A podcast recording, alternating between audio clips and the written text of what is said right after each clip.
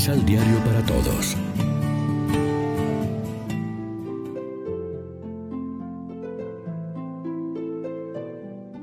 Del segundo libro de Samuel. En aquellos días Auxalón fue a dar un destacamento de David. Iba montado en un mulo y al meterse el mulo bajo el ramaje de una encina copada, se le enganchó a Absalón la cabeza en la encina y quedó colgando entre el cielo y la tierra, mientras el mulo que cabalgaba se le escapó. Lo vio uno y avisó a Joab. Acabo de ver a Absalón colgado de una encina. Agarró Joab tres venablos y se los clavó en el corazón a Absalón. David estaba sentado entre las dos puertas. El centinela subió al mirador encima de la puerta sobre la muralla, levantó la vista y miró. Un hombre venía corriendo solo. El centinela gritó y avisó al rey. El rey dijo, retírate y espera ahí. Se retiró y esperó allí. Y en aquel momento llegó el etíope y dijo, Albricias, majestad, el Señor te ha hecho hoy justicia de los que se habían rebelado contra ti. El rey le preguntó, ¿Está bien mi hijo Absalón? Respondió el etíope, acaben como él los enemigos de su majestad y cuantos se rebelan contra ti. Entonces el rey se estremeció, subió al mirador de encima de la puerta y se echó a llorar, diciendo mientras subía, Hijo mío, Absalón, hijo mío, hijo mío, Absalón, ojalá hubiera muerto yo en vez de ti, Absalón, hijo mío, hijo mío. A Joab le avisaron, el rey está llorando y lamentándose por Absalón. Así la victoria de aquel día fue duelo para el ejército porque los soldados oyeron decir que el rey estaba afligido a causa de su hijo. Y el ejército entró aquel día en la ciudad a escondidas, como se esconden los soldados abochornados cuando han huido del combate.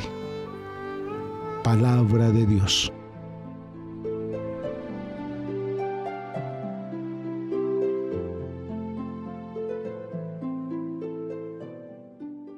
Salmo responsorial del Salmo 85.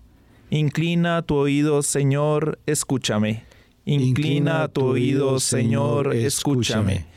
Inclina tu oído, Señor, escúchame, que soy un pobre desamparado.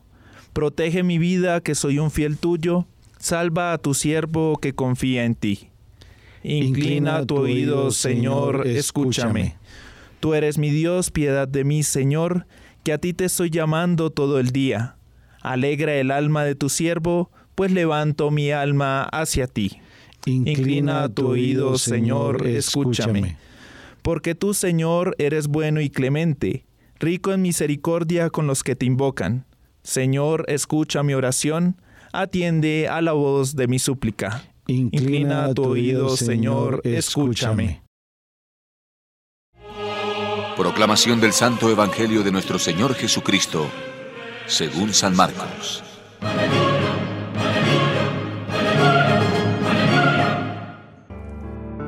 Jesús llegó en la barca al otro lado del lago y se quedó en la orilla porque mucha gente se juntó a su alrededor.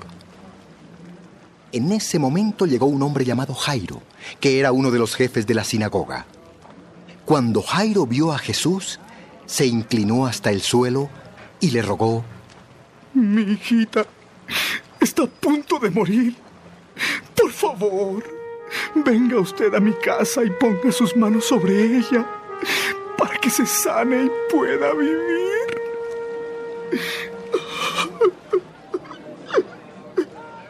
Jesús se fue con Jairo. Mucha gente se juntó alrededor de Jesús y lo acompañó. Entre la gente iba una mujer que había estado enferma durante 12 años. Perdía mucha sangre y había gastado en médicos todo el dinero que tenía. Pero ellos no habían podido sanarla. Al contrario, le habían causado más daño y cada día se ponía más enferma. La mujer había oído hablar de Jesús y pensaba... ay, si tan solo pudiera tocar su ropa quedaría sana. Por eso, cuando la mujer vio a Jesús, se abrió paso entre la gente, se le acercó por detrás y le tocó la ropa. Inmediatamente la mujer dejó de sangrar y supo que ya estaba sana. Jesús se dio cuenta de que había salido poder de él. Entonces miró a la gente y preguntó, ¿quién me tocó la ropa? Sus discípulos le respondieron, Mira cómo se amontona la gente sobre ti. ¿Y todavía preguntas quién te tocó la ropa? Pero Jesús miraba y miraba a la gente para descubrir quién lo había tocado. La mujer, sabiendo lo que le había pasado, fue y se arrodilló delante de él y temblando de miedo le dijo toda la verdad. Jesús le dijo, Hija, has sido sanada porque confiaste en Dios. Vete tranquila. Gracias. Jesús no había terminado de hablar cuando llegaron unas personas desde la casa de Jairo y le dijeron, Su hija ha muerto. ¿Qué? ¿Para qué molestar más al maestro? Jesús no hizo caso de lo que ellos dijeron, sino que le dijo a Jairo, No tengas miedo, solamente confía. y solo permitió que lo acompañaran Pedro y los dos hermanos, Santiago y Juan. Cuando llegaron a la casa de Jairo, vieron que la gente lloraba y gritaba y hacía mucho alboroto. Entonces Jesús entró en la casa y les dijo, ¿Por qué lloran y hacen tanto escándalo?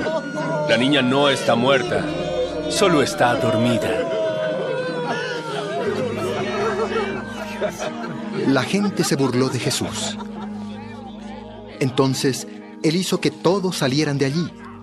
Luego entró en el cuarto donde estaba la niña. Lo acompañaron los padres y tres de sus discípulos.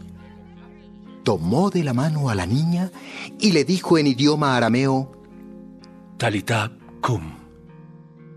eso quiere decir, niña, levántate.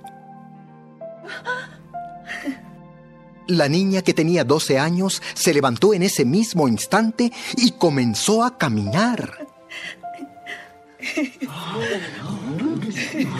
Cuando la gente la vio, se quedó muy asombrada.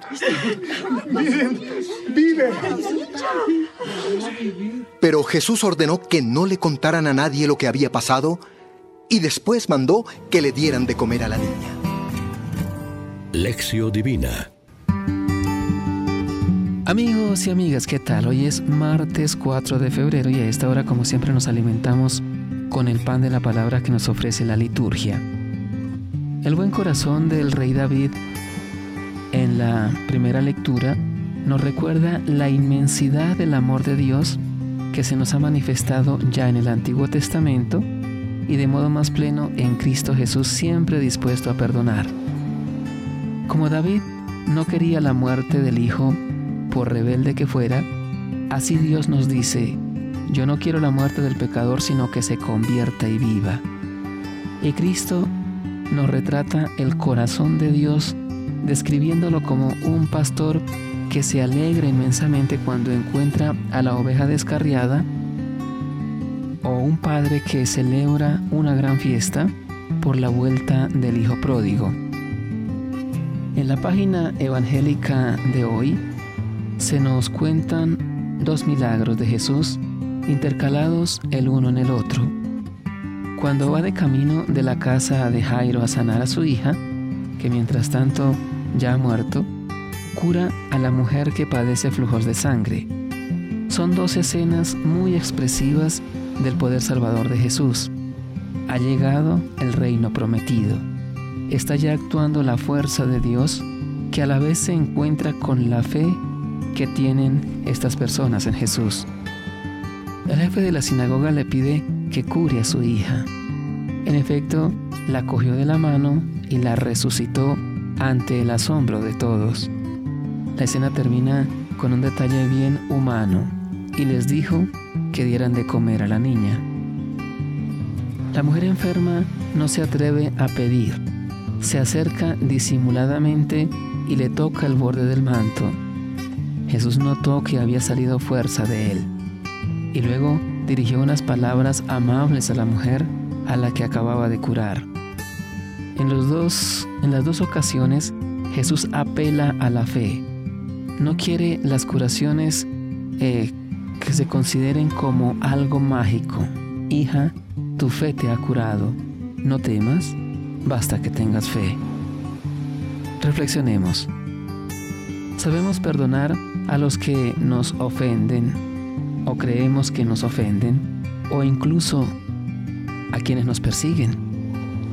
¿Cuánto tiempo dura el rencor en nuestro corazón? Oremos juntos. Señor, concédenos amarte con todo el corazón y que nuestro amor se extienda también a todos los hombres. Amén. María, Reina de los Apóstoles, ruega por nosotros.